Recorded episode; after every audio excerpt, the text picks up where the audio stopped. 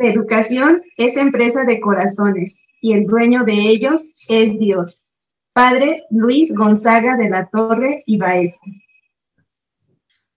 Hola, ¿qué tal? Bienvenidos a este nuevo podcast. Hoy tenemos una invitada muy especial, quien voy a proceder a hacer su, su presentación. Lisette Martínez, ella es una psicopedagoga con amplia experiencia. Dedicada, además de conocimiento, tiene una facilidad enorme de conectar con los más pequeños y acompañarlos en su aprendizaje y desarrollo. Lisette es licenciada en psicopedagogía por la Universidad La Salle de Puebla, maestra en ciencias de la familia por la Universidad Anáhuac Norte. Tiene experiencia en investigación básica en diversos proyectos llevados a cabo en la Universidad La Salle y CONACYT Puebla. Cuenta con experiencia como docente de educación básica en el Colegio Vasco de Quiroga, docente de educación superior en la Universidad Panamericana Campus Bonaterra, experiencia como facilitadora de cursos taller para padres, adolescentes y niños en temas como autismo, asertividad, proyecto de vida y escuela para padres. Bienvenida a nuestro podcast Conéctate. Un honor tenerte aquí, Liz. Agradecemos tu tiempo. Sabemos que tienes muchas actividades, pero queremos agradecerte el que nos acompañes en este mes de abril. de manera especial dedicamos a todos nuestros niños y niñas. Y ese es el motivo en el que Liz hoy nos acompaña y nos va a ir compartiendo, sí, desde toda la sabiduría que se adquiere en la escuela, pero más en la escuela de la vida. Por ello, ella nos compartirá el tema, el impacto psicoeducativo en los niños. Cabe destacar que Liz actualmente trabaja en una escuela pública frente a clase, pero también da terapia individual de lenguaje, de escritura, de acompañamiento. Tiene una página en Facebook y en Instagram que es Criarte. Quien guste seguir ahí sus publicaciones, consultarla, es una psicopedagoga extraordinaria, amiga también, ¿verdad? Y bueno, Liz, bienvenida. Queremos pues que nos platiques cómo tú has visto ya a un año y meses de esta experiencia de pandemia. ¿Cómo tú observas este impacto en lo educativo? Que sabemos que lo educativo no solo es la escuela, sino la casa, lo social y demás. Adelante, Liz, bienvenida. Pues primero que nada, muchísimas gracias por la invitación y por, tomarme en cuenta. Soy su fan. La verdad es que siempre sacan temas súper interesantes. Y, y, cuando me invitaron dije, claro que sí, encantada, comparto un poquito de lo que he vivido pues en toda esta experiencia que ha sido como un proceso de adaptación a veces complicado para todos, tanto para papás como para niños, como para maestros. De verdad que yo creo que todos hemos tenido nuestros altibajos, porque también ha sido como un cambio constante, o sea, fue primero el confinamiento, después ir saliendo poco a poco y finalmente estarnos adaptando a esta nueva normalidad. Pero creo que, que el proceso más difícil ha sido para los niños sin duda o sea, porque para ellos esto ya duró demasiado y es algo que ellos me, expresan mucho como de maestra, ya, ya fue mucho, ya queremos volver a la escuela, ya queremos estar con nuestros compañeros.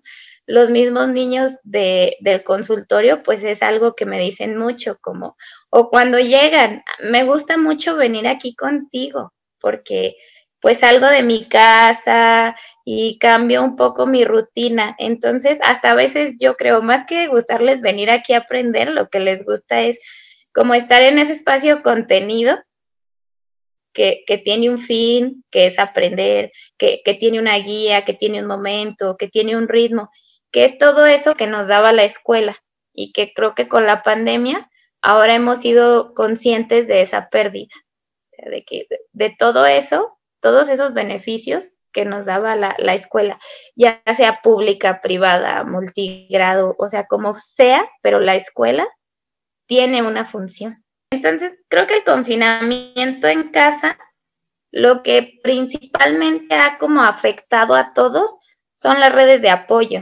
porque ahora han sido más complejas y, yo lo puedo ver porque yo me fijo cuando salen las mamás de, consulta y se encuentran, se quedan platicando muchísimo tiempo entre ellas. O sea, entonces, desde ahí hay una red de apoyo como mamás.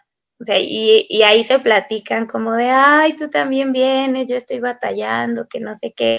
O a veces cuando yo me conecto con, con mis niños de la escuela, mm, pues la mamá prende la computadora y se pone, y a veces los primeros 15 minutos son de plática con la mamá. O sea, la mamá se desahoga y platica conmigo y me dice lo que está pasando.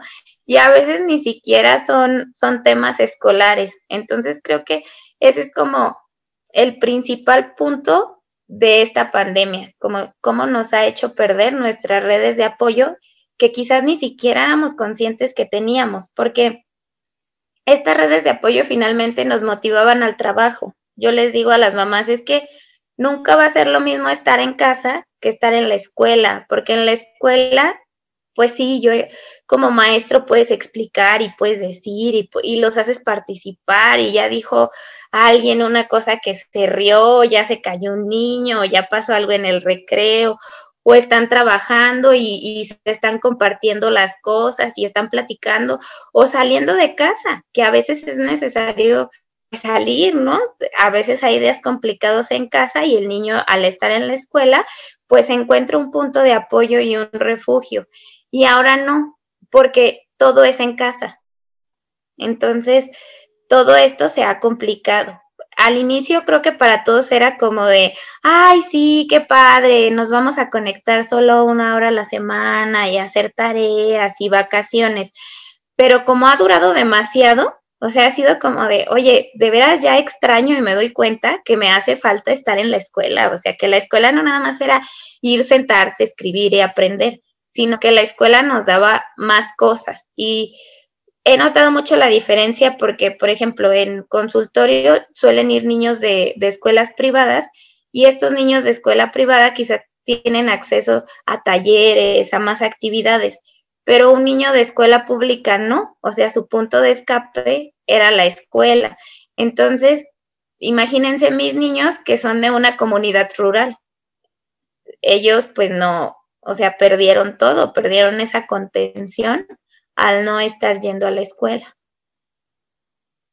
Claro, y esta parte que mencionas, Liz, eh, pues sí, sumamente interesante, ¿no? Ver ese, esa perspectiva y valorar también. Bastante bien dicho ese, ahora sí que ese dicho, ¿no? Nadie sabe lo que tiene hasta que lo ha perdido. Eh, y la escuela pues es esa herramienta básica, fundamental que existe, ¿no? Para, para el desarrollo social o podríamos incluirnos psicosocial y emocional en los niños, ¿no? Eh, como bien decías en un principio, pues solamente era de, ah, vacaciones, qué padre, ¿no? Pero ahora ya, ya es un peso. Además aquí que los niños pues no miden el tiempo igual que un adulto, ¿no? Si ya para nosotros adultos ha sido complicado, ha sido pesado, ha, sido mucho tiempo, bastante tiempo, pues para los niños todavía mucho mayor, ¿no? Aquí podemos ver el caso también de niños, por ejemplo, que son hijos únicos en casa o que mamá y papá salen de casa a trabajar. Entonces viene un, un impacto mucho mayor en ellos, que es quedarse solos en casa. Y ahora sí de, ¿qué hago? ¿No? ¿A qué me dedico? Entonces, no sé si ¿Te ha llegado algún caso así de, estos niños, ya sea de escuela pública o, privada? Eh, ¿Y qué es lo que comentan? ¿Qué es lo que comparten? ¿Cuáles son sus necesidades? No sé si nos pudieras platicar un poquito acerca de eso, por favor. Sí, lo que ha pasado mucho es que, por ejemplo, todos estos niños que sus papás en determinado punto tuvieron que volver a, pues, al trabajo, con esta nueva normalidad y ellos se quedaron con aprende en casa, pues les cambió por completo la dinámica, porque era de ir a casa de la abuela, buscar algún lugar o hacer grupos pequeños donde puedan ir a hacer la tarea, donde puedan conectarse, o andar con sus papás, por ejemplo, los papás que tienen algún negocio, alguna tienda, pues se los llevan a la tienda, pero los niños se aburren mucho porque están todo el día en el trabajo con los papás y los papás no, pues no les dan la atención porque finalmente ellos siguen trabajando y además necesitan trabajar. Entonces, de hecho, es como una queja constante de los papás esta parte, como de, bueno, pues esto no se va a ir, esto no se va a acabar, tenemos que aprender a vivir con ello porque todo vuelve y, y la escuela no. Entonces es como el conflicto. De hecho, yo he visto que hay hasta movimientos de papás como de, ya hay que revelarnos y vamos a, a ir y a hacer las cosas. Pero yo algo también que me he dado cuenta es que ahí en el consultorio un niño no te dura más de 15 minutos con el cubrebocas. O sea, para ellos es, es muy molesto. Y, y a veces a mí me tosen en la cara o, se limpian con la mano la nariz. Entonces es, es, como muy complicado porque en la parte socioemocional, en la parte económica, claro que ya necesitamos volver, pero también en esta parte la salud, o sea, en una escuela pública, en un salón con 40 niños, ¿de verdad lo vamos a poder controlar o cómo va a ser la dinámica?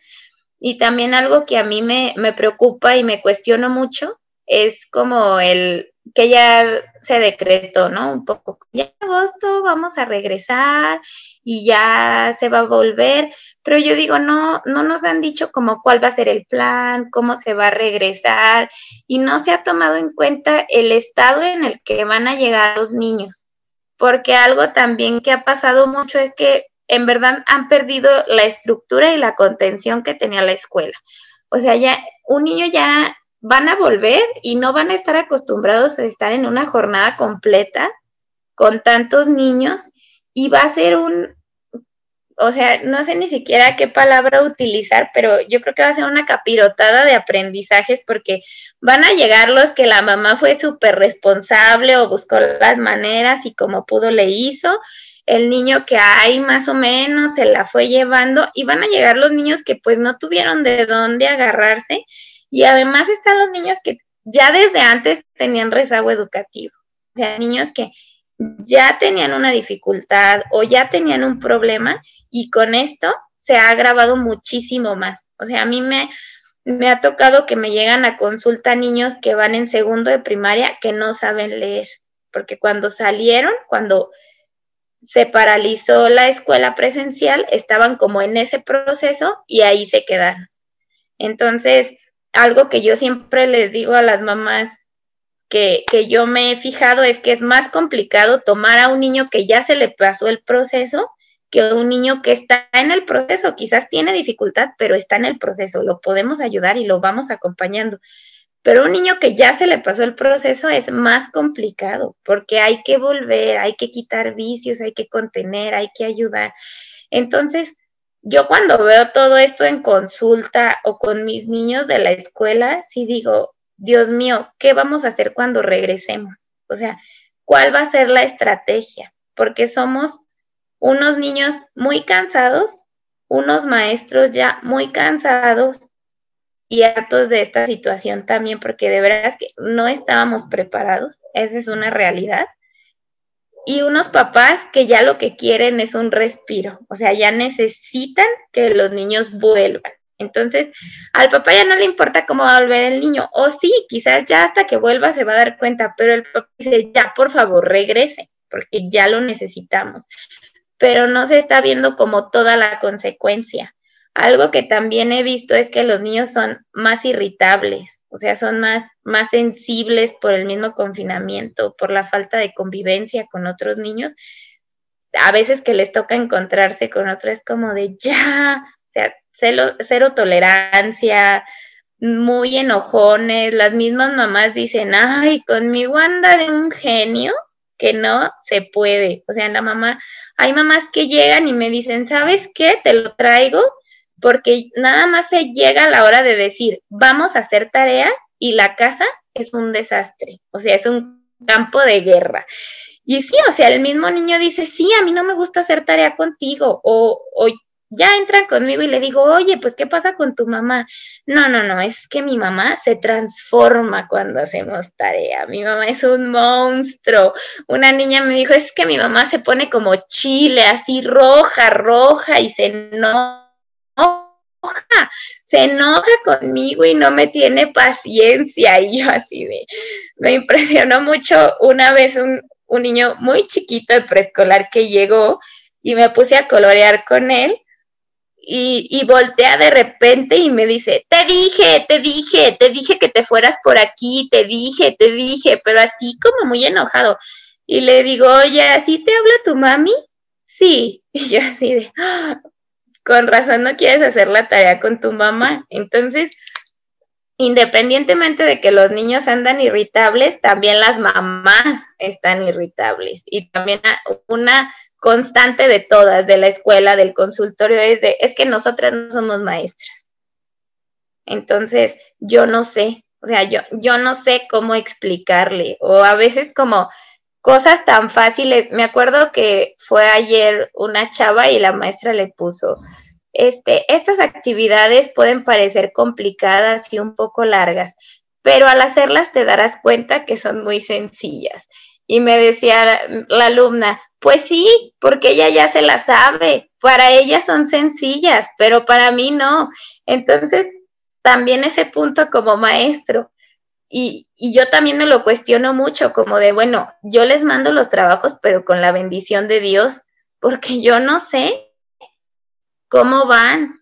Yo no sé de veras cómo lo están comprendiendo, porque aunque me conecto en línea, yo no estoy viendo cómo es su proceso. O sea, yo puedo ver que participan, que me preguntan algunas cosas, pero realmente no sé cómo van, no sé en qué va perdido. Entonces, en esa parte sí creo que es como, bueno, como lo puedan hacer. Y no, pero está como ese límite también de qué tanto como lo pueda hacer y qué tanto como llegar al, pues que no le importe y no tener límite. Entonces sí es como muy complicado. Creo que ha sido más complicado que el trabajo presencial desde esa parte. Entonces, esa es mi angustia constante, como de cuando regresemos, ¿cómo vamos a recibir a todos estos alumnos? Emocionalmente y escolarmente. O sea, va a haber muchísimas dificultades. De eso sí estoy segura, pero independientemente del cómo es el qué, o sea, qué vamos a hacer, qué estrategias vamos a implementar como escuelas, como maestros, como sociedad, porque yo quiero creer que a partir de esta pandemia nos hemos dado cuenta de que es un trabajo en equipo. O sea, no se puede educar a un niño sin el apoyo de los papás, pero creo que los papás también han sido conscientes de que no se puede educar y enseñar sin el apoyo y acompañamiento de un maestro. O sea, como que es, son necesarias las dos partes. Me da mucha risa que hay un meme que dice, cuando la mamá de mi alumno problemático me hable de no quiere trabajar conmigo, ahora sí le voy a decir, qué raro señora, conmigo hacía todo. Entonces, como hasta eso, ¿no? Como ya los dos vimos pues, las dos partes, o sea, que no es fácil y que cuesta mucho. Entonces... O empatizamos o empatizamos, ¿no? Sí, sí, o sea, de veras que no nos queda de otra, como ser empáticos con las mamás y las mamás yo creo que ya son muy empáticas con las maestras. O sea, la mayoría sí me han dicho, yo los admiro, o sea, yo no sé cómo le hacen con tantos niños, si yo con mis dos, mi uno, mis tres, no puedo y me vuelvo loca. Entonces creo que al menos eso ha ayudado mucho. Sí, sí, Liz, yo creo que esta pandemia, ¿verdad? Como el Papa Francisco nos los ha dicho en su documento último, ¿verdad? Fratelli Tutti, esta pandemia nos, nos ha de llevar a hacernos más fraternos entre nosotros, más hermanos, a darnos cuenta que no, en este camino no podemos andar solos, que te necesito a ti, papá, que te necesito a ti, maestro, pero que sobre todo el agente principal, el niño o el adolescente. Y como tú bien nos decías ahorita, la escuela era una parte primordial para el niño, era su lugar de contención, ¿no? Pensando en los niños únicos. Pues ahí era donde tenían ese contacto con, con sus iguales, con quien peleaban, con quien jugaban, con quien compartían. Y, pierden esta parte, ¿no? Entonces también, como tú lo comentabas, esta parte afectiva. A veces nos centramos mucho en que aprenda y que saque el primer lugar y que pase de año y que lea bonito y que escriba bonito y que sume y reste y bueno, como todo lo académico. Pero como tú bien lo decías, ¿dónde queda la parte afectiva? Porque no solamente perdieron su espacio de escuela, hay quienes se están enfrentando a pérdida de papá, de mamá, de abuelos, que a veces en, nuestras generaciones los abuelos fungen el papel del papá. Y entonces ahorita también, ¿verdad? Es como dar una mirada a nuestros niños y decir, bueno, ¿cómo estás? Como tú decías, me preocupa cuando regresen esos 40, esos 30, esos 20 niños, aparte de lo académico, ¿cómo vienen? Cómo vienen en lo afectivo, cómo vienen sí en lo académico y cómo nosotros vamos a contenerlos. Creo que es un aspecto muy, muy importante que, que todos, ¿verdad? A veces la mamá, el papá, el tío, abuelito, quien ayuda a hacer las tareas al niño, a veces es, y la tienes que hacer, pero no hay ese diálogo. ¿Qué te pasa? ¿Por qué no la quieres hacer? ¿Qué se te dificulta? Y creo que a veces esa, esa pelotita se la lanzamos a la maestra, ¿no? A la terapeuta. O mejor lo llevo para que ya, me quite de este relajo. Sí, y es que creo que a ver, con quien más cuesta trabajo como conectar a veces como adultos es con los niños, porque a veces o los tratamos como adultos chiquitos como que tienen que entender, tienen que hacer, tienen que aprender, es su responsabilidad, o los tratamos como un bulto, como de pues ahí está y ya, pero no se les escucha. Y a veces con escucharlos un poquito, o sea, suena muy paradójico, pero de veras con escuchar al niño y, y platicar un ratito con él, cambia, o sea, el niño se relaja, cambia y empieza a hacer las cosas. Entonces yo siempre se los he dicho a las mamás, elijan sus batallas. ¿De veras vale la pena estar tan enojada por no hacer una tarea? O sea, ¿de veras vale la pena estar tan enojada porque no puede hacer eso? O sea, todos están viviendo el mismo proceso, a todos les está costando trabajo y creo que también una realidad es que las mamás ahora están siendo conscientes de esas habilidades y necesidades de sus hijos. Y también al confrontarse, claro que te confrontan como mamá, como de, híjole, lo dejé pasar. Entonces, yo las entiendo, es porque un hijo te confronta y es como de, no estás haciendo bien, mamá, o sea, un poco es el mensaje que tú te das y a veces no nos gusta. Pero no, o sea, les digo, como mamá se hace lo que se puede y está bien y va a haber días difíciles. Pues siempre les digo, somos como los alcohólicos, un día a la vez. O sea, yo claro que hay días que en la escuela me enojaba y les gritaba y decía, ay, Dios santo, pero es un día, o sea, al siguiente día intentas ser mejor, intentas enojarte menos, pero también creo que los niños es como un depósito muy fácil de frustración, como estamos enojados por todas las situaciones que nos ha conllevado esta pandemia. Ha habido mucha problemática en las relaciones de pareja. Entonces, claro que los niños eso se ve reflejado. Llegan niños que no duermen, llegan niños que no comen, llegan niños que tienen insomnio. Entonces, antes de yo empezar y ponerme, porque claro que es muy fácil decirle, a ver, vamos a hacer la tarea, saca la mochila, o a ver, vamos a tener la sesión de hoy de lenguaje, no. Recuerdo que ayer llegó una pequeñita y se pasó y yo no la vi cuando entró porque salí a recibirla con, con su mamá. Y cuando nos sentamos, está con la libreta en la cara. Y le digo, ¿qué pasa? ¿Qué tienes? Nada, pero no me dejaba verla. Y cuando se quita la, la libreta, veo que está llorando. Entonces ya empiezo a hablar con ella y claro que ese día no tenía ganas de trabajar. O sea, no íbamos a trabajar algo de la escuela. Nos pusimos a pintar, nos pusimos a hacer manualidades, cosas de arte, empezó a hablar y salí y se lo expliqué a su abuela, que fue quien la llevó y la recogió, y me dice, ¿sabes qué? Tiene días muy irritables. Entonces veníamos, yo le hice un comentario y lloró. y ya le expliqué qué es lo que habíamos trabajado y incluso la abuela me dijo, no importa, lo importante es que estuvo, que quiso, porque yo pensé que no iba a querer hacer nada. Entonces, es como elegir esa batalla. Quizás alguna mamá me pudo haber dicho, no, pues esa fue una sesión perdida, porque yo lo que quiero es que aprenda, que esté bien en su aprendizaje. Pero yo siempre les digo, no va a estar bien en su aprendizaje si no está bien en sus emociones. O sea, si no está tranquilo, si no está contento. Y a nosotros como adultos nos pasa, cuando algo nos agobia, cuando algo nos preocupa, no estamos al 100. Entonces, porque a un niño sí le exigimos eso, como estar al 100. Entonces, creo que esa ha sido la más grande dificultad, como de veras poder ver a los niños como niños. Porque en este ajetreo de la vida es como de, o sea, a nosotros nos tocó adaptarnos, nos tocó hacer las cosas, pues ellos también, porque ellos la han vivido con nosotros. Pero claro que no, o sea, para ellos es como de qué está pasando, porque a veces cuando estoy hablando o que hay dos, tres, me dicen, es que Liz, yo no entiendo que el coronavirus y que la vacuna y que no sé qué, pero no se arregla nada. Y nosotros seguimos aquí sin volver a la escuela. O sea, para ellos es como de, ¿por qué esto no se soluciona? ¿Por qué no alguien hace algo y ya? Entonces, para ellos sí ha sido muy complicado.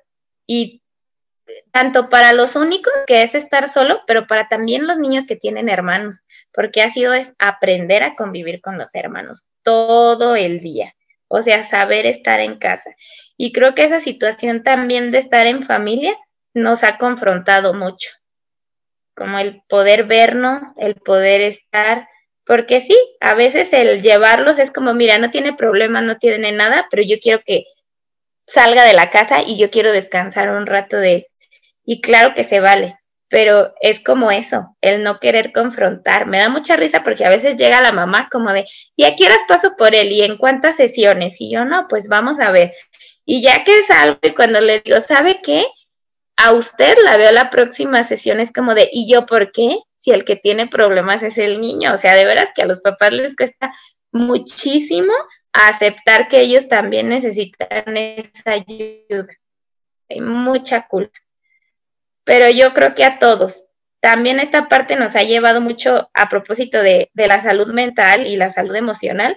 A todos ha tenido como algún estrago y nos ha costado y a algunos más que a otros, porque yo he visto que muchos ya es como de, no, yo voy a terapia y tengo mi sesión en línea o yo empecé a hacer esto, pero también hay otros que no, que ha sido como, eso no, y, y les está costando y eso está repercutiendo en los niños porque esa ansiedad, ese enojo, esa molestia, esa frustración, claro que se siente y claro que el niño la va a traer. Entonces creo que eso ha sido lo más difícil. Y, y si no estamos preparados para volver a lo educativo, creo que muchísimo menos en lo emocional, porque ha sido muy desgastante. Entonces, a veces digo, claro, para las autoridades podría ser muy fácil como de regresen, hagan cursos remediales, pásenlos, pero no, o sea, de veras estar dentro del aula va a ser un reto y, va a ser complicado. O sea, si seguimos así, va a ser complicado. Y si volvemos, va a ser complicado, de las dos maneras. Sí, porque como bien dices, Liz, eh, no estamos preparados y no nos preparan. O sea, ese es un, pequeño, pequeño, gran problema, ¿no? Porque es cierto ahorita en lo que, que comentabas, tan solo en ese elemento básico de la escucha y de la comunicación, ¿no? De por sí no, no es algo en lo que estemos acostumbrados, no es algo en lo que nos eduquen, en lo que nos enseñen, porque hasta eso, ¿no? Necesitamos eh, maestros que nos ayuden en ese aspecto y no los hay. Entonces yo creo que a razón de eso, pues bueno, todas estas consecuencias eh, psicoemocionales que estamos teniendo y que van a venir, porque dice eh, ahora también el, ay, se me olvidó ahorita el nombre, el, psiquiatra Enrique Rojas decía, ¿no? Después de esto, pues viene la pandemia eh, emocional, porque pues estamos en una contención ya demasiado grande de emociones. Los adultos y ahora, como bien lo dices, ¿no? En los niños. que es la parte que siempre ha sido más vulnerable en todos los aspectos, ¿no? Ya mucho pues ha hablado de esos abusos infantiles, pero ahora pues bueno, en esta parte emocional, la neurosis de la mamá, las discusiones o la violencia en casa, eh, este deslindarse, este a veces ni siquiera conocer al, al hijo, ¿no? Porque es yo me voy a trabajar y entonces el niño se va a la escuela. ¿Quién es el niño? pues quién sabe, porque eh, la situación económica está muy complicada, entonces no me basta con un trabajo, en la tarde hay que hacer otras cosas, otras actividades, y hay una situación pues de distanciamiento familiar también muy importante, y en que ahora nos toca estar todos en casa, ahí viene, ahí viene el conocernos realmente, ¿no? Y de por sí, eh, personalmente es un conflicto, es una batalla, pues ahora llevarlo con el otro mucho más, ¿no? Entonces, eh, aquí referente a esto que nos, nos comentas, me gustaría que nos apoyaras como en, un, en algún tip que pudiéramos compartir con nuestros oyentes de qué hacer para disminuir un poquito esta ansiedad, esta irritabilidad, la tolerancia a la frustración eh, no sé, algo más práctico, sobre todo pues con los niños, ¿no? Ya no basta solamente, ahora en regalo del 30 de abril, eh, un juguete, sino tal vez el niño esté necesitando algo más, algo que realmente es costoso para el padre de familia, ¿no? Que implica a lo mejor su tiempo. Pero bueno, no sé si nos puedes compartir algo de eso, por favor. Sí, yo creo que algo muy importante con los niños es moverlos, o sea, de la manera que sea. Y eso va a ayudar a que el niño esté más relajado, más tranquilo, más contenido. Entonces, casi siempre cuando llegan súper alterados, el niño muy irritable y a veces hasta con procesos en su desarrollo motriz alterados como tomar el lápiz, motricidad fina, motricidad gruesa, le digo a la mamá, oye, ¿qué probabilidad hay de que se salgan todos los días 15 minutos a caminar? O sea, no tienes que ir ni siquiera a un parque, porque igual y pueden estar cerrados, depende de cada lugar. Pero salte en la tarde y den 15 minutos. Y hay mamás que a veces me dicen, no, pues es que ya salgo tarde del trabajo. Y el niño al lado le dice, no importa, mamá, yo te espero. O sea, yo te espero, pero nos salimos a caminar. Y a veces las siguientes me dicen, wow, o sea, después de haber sacado a caminar al niño, fue un cambio, o sea, más relajado, me está esperando para yo llegar y salir a caminar. Y esa salida a caminar después se volvió en vamos a jugar a la pelota, o vamos a jugar al básquetbol, o vamos a hacer otra cosa. Pero creo que lo más importante en los niños es moverlos. O sea, el niño ocupa movimiento y ocupa movimiento para aprender, ocupa movimiento para contener emociones, ocupa movimiento para controlarse, ocupa movimiento para muchísimas cosas. Y ahora queremos que esté sentado frente a una computadora conectado en línea y ya. Y lo queremos calmar dándole el celular o viendo todo el día películas y ya. Y no, los niños necesitan moverse. Entonces creo que lo más importante es darnos el tiempo para darle movimiento al niño, o sea, brindarle un espacio donde tenga actividad física, que no, no puede ser, o sea, no necesariamente tiene que ser algo estructurado como ir a natación, que ir a, que ir a gimnasia o cosas así, con que lo saques a caminar, con eso le va a bastar. Que son cosas sencillas, pero como bien lo expresas Nora y Liz, pues implica el tiempo de los papás y que a veces pues no queremos, ¿no? Recuerdo también en otro momento cuando tuve la oportunidad de estar en otro colegio, pero más en contacto con los niños, no en lo administrativo. Recuerdo que a veces los papás dicen, madre, lo que necesite de material, pero mi tiempo, ese sí que no. Y creo que, que ahorita, ¿verdad? Como, como lo has expresado, Liz, es ese momento de, de ver al niño como niño, no es un bulto y tampoco es un adulto pequeño, ¿sí? Mientras te escuchaba, recordaba una frase que no sé quién es el autor que dice, sé el adulto que necesitabas cuando eras niño.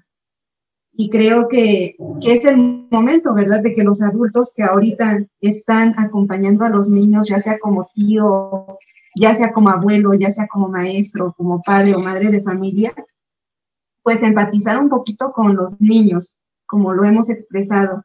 Si para nosotros como adultos ha sido difícil asumir esta realidad que estamos viviendo, para nuestros niños ha sido mucho más y que podemos pensar, ¿verdad? Pues no, ellos ya son activos digitales, ya le mueven bien a todos los aparatos, pero todo lo que ha implicado, como tú dices, Liz, ahora siéntate y pon atención a una pantalla de televisión, si vamos a ver Aprende en casa, o siéntate tres, cuatro horas a ver a tus compañeros en una pantallita. Y, lo que trasciende, ¿no? no solamente es el aprendizaje, sino como tú nos comentabas al principio, cuando llegan contigo a la consultoría individual, el hecho de verse entre las mamás, de verse entre los mismos niños, cómo esto impacta. ¿Qué podrías tú aportarnos en, en esta importancia de lo social con nuestros niños? ¿Cómo acompañarlos en una sociabilización ahora de esta manera? Yo creo que es importante que los niños sigan teniendo como su red de apoyo. O sea, desde algo tan simple como igual ir a la misma nevería y saludar a sus amigos o de repente decirle como mamá, oye, vamos a, a mandarle un mensajito de voz a tu amigo y que te conteste. Mm, aquí hubo una chiquita que se tuvo que ir a Estados Unidos por alguna situación y era compañerita de otra paciente. Y el otro día la niña me habló y me pidió que saludara a esta niña. Cuando le dije, oye, ¿qué crees? Me escribió tu amiga y me dijo que te saludara, que si seguías viniendo. ¿De veras? ¿No se ha olvidado de mí? Y una vez dos se encontraron hacia la salida y una le dice a la otra, ay, ya estás bien grande y mira, ya estás más gordita. Y así ellos como de años sin verse. Entonces, claro que lo necesitan. Entonces, en la medida de lo posible, yo entiendo que en unos lugares es más difícil que en otros, pero ayudar a los niños a saber que siguen teniendo esos amigos. O sea, que, que la escuela los va a estar esperando, que sus amigos están pasando por la misma situación, o sea, que, que no son únicos. Y creo que usar la tecnología pues a favor, no nada más conectarse para la clase en línea, o sea, mandarle un mensaje de voz, hacer una llamada de 5 o 10 minutos, si es posible, pues verse, o sea, ver dos niños pequeños, no sé, buscar la manera, pero creo que algo muy importante es que el niño socialice, que, que el niño tenga contacto con otros niños, porque el mismo niño así aprende, o sea, así, así se contiene, así guía su aprendizaje en sus iguales. Y eso es algo que ahora pues no se tiene. Y porque ahora que lo comentas, Liz, eh, ciertamente en las clases es, se conectan, el pase de lista y el que lleva pues o dirige esa sesión es el profesor y a veces es el, que más escuchamos, ¿no? Y los niños entre sí, pues de repente, ¿no? A mí me pasó recientemente que puse a trabajar a los niños, o bueno, los maestros también en equipos, en las salas de Zoom, y los niños con las cámaras apagadas y micrófonos desactivados. Y para mí fue de qué? Yo pensé que iba a ser lo contrario, ¿no? De que ahí este, iban, iban a platicar, iban a hacer todo menos o en menor grado de importancia, pues la actividad que el profesor estaba dando, ¿no? Y no fue al revés. Entonces, para mí sí me impactó un poquito, pues, observar esta situación de decir, ¿qué, es, qué está pasando, no? Eh, ese incluso ese grado de pertenencia, ese sentido de pertenencia del alumno como parte de un equipo, como parte de, de unas, de, pues sí, de un grupo, ¿no? Con sus compañeros, de sociabilizar, aunque sea de esa manera. Digo, porque, insisto, la, quien lleva la sesión, quien predomina, quien preside, es el profesor, pero entre ellos no, no existe y, ciertamente, como nos compartías, eh, ese regreso a clases caótico que incluso se ha hablado de varias situaciones, ¿no? Pero entre ellas una opción que sea hombres y mujeres. Yo creo que aquí también, pues sí repercute el, considerar de qué manera se va a hacer esa, ese regreso a clases, porque incluso el separarlos de esa manera creo que podría tener grandes consecuencias, ¿no? Eh, y, ojalá que, que, se tome en consideración, pues, una observación o una, un punto de vista de un especialista, bueno, por ejemplo, en, en este caso ahorita tú que nos compartes, eh, porque a veces solo es desde escritorio, mando lo que considero que debe de ser y no veo eh, la parte integral de, de, estos chicos, de estos niños, ¿no? Que es, por ejemplo, las, la sociabilizar, ¿no? Entre ellos.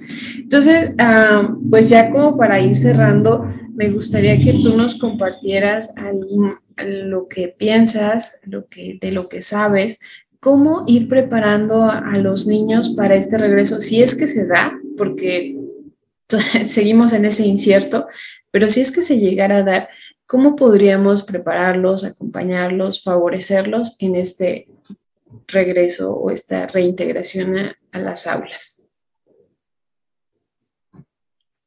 Lo primero es que aceptar la situación escolar en la que están los niños. O sea, aceptar lo que ya se ha aprendido y no centrarse en lo que le falta. O sea, como decir, bueno, ya está aquí, de aquí vamos a seguir a lo que sigue, que quedan 10 semanas de clases efectivas. Entonces, en esas 10 semanas, lo que se logre. O sea, elegir esa batalla.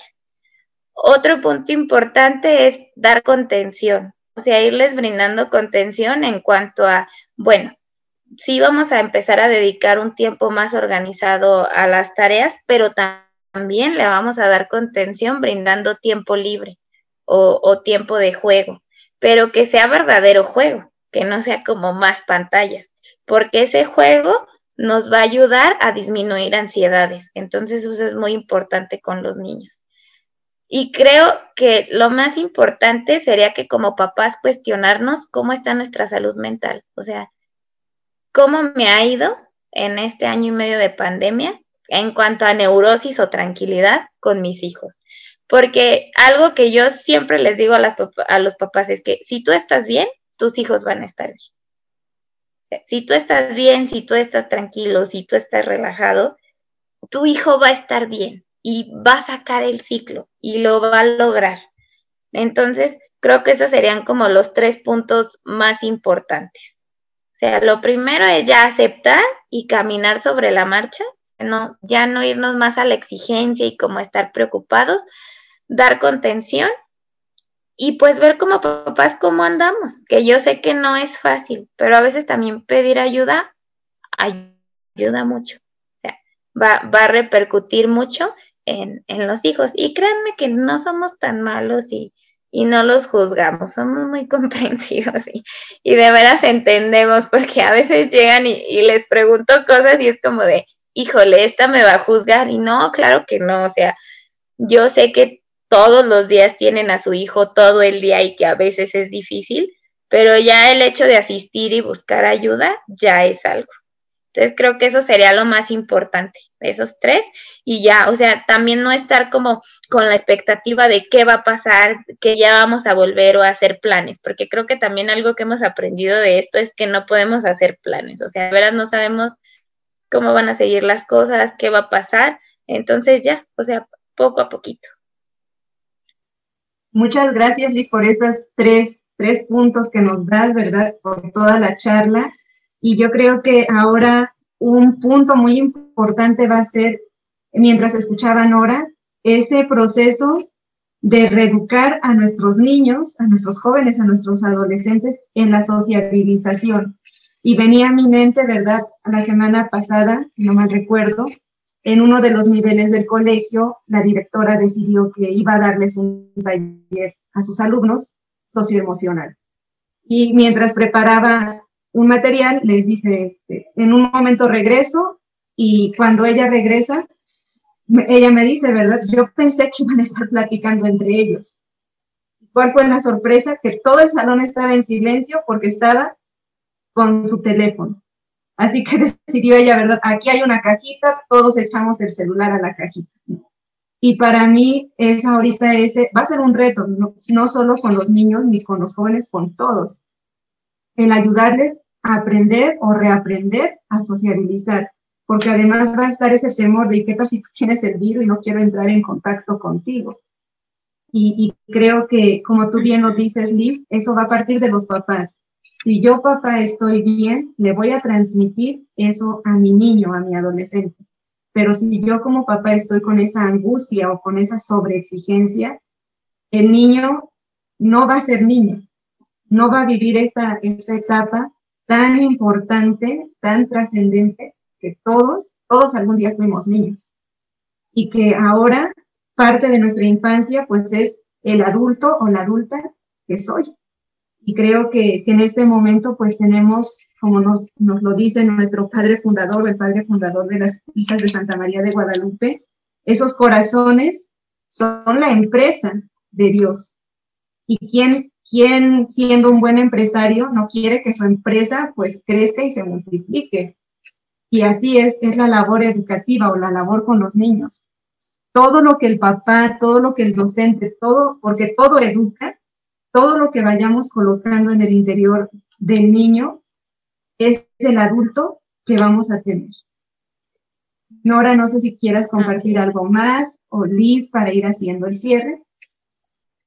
Pues de mi parte, agradecer esta charla tan interesante que nos ha compartido Liz, que de verdad es, es una aportación muy, muy grande, porque a través de, de, cosas muy sencillas, bueno, por ejemplo, lo que nos decían, ¿no? Mover, socializar, algo muy pequeñito, ya con eso podemos hacer grandes cambios. Entonces, eh, es lo con lo que me quedo y de verdad, Liz, te agradezco muchísimo. Si alguno de nuestros oyentes se interesa, pues bueno, tendrás más trabajo porque es lo que se, lo que se avecina. Pero eh, muchas gracias por tu, por tu compartir y pues esperemos que no sea la, la primera vez, primera y última vez que compartes con nosotros. Gracias. No, pues muchísimas gracias por, por, la invitación y por la oportunidad y ojalá que sí, que, que sea la, la, primera de muchas. Es agradecerles a todos los que nos escuchan, recordarles que tenemos nuestra página de Facebook, Conéctate DH, y ahí colocaremos pues este podcast y también información sobre nuestra maestra Lisette, quien tenga interés, inquietud, ¿verdad? Ella puede dar terapia en línea y también tiene pues la habilidad, la capacidad y el don que le ha confiado Dios de transmitir su conocimiento, su experiencia en distintos talleres. Agradecemos su escucha, su atención y los esperamos en nuestro próximo podcast.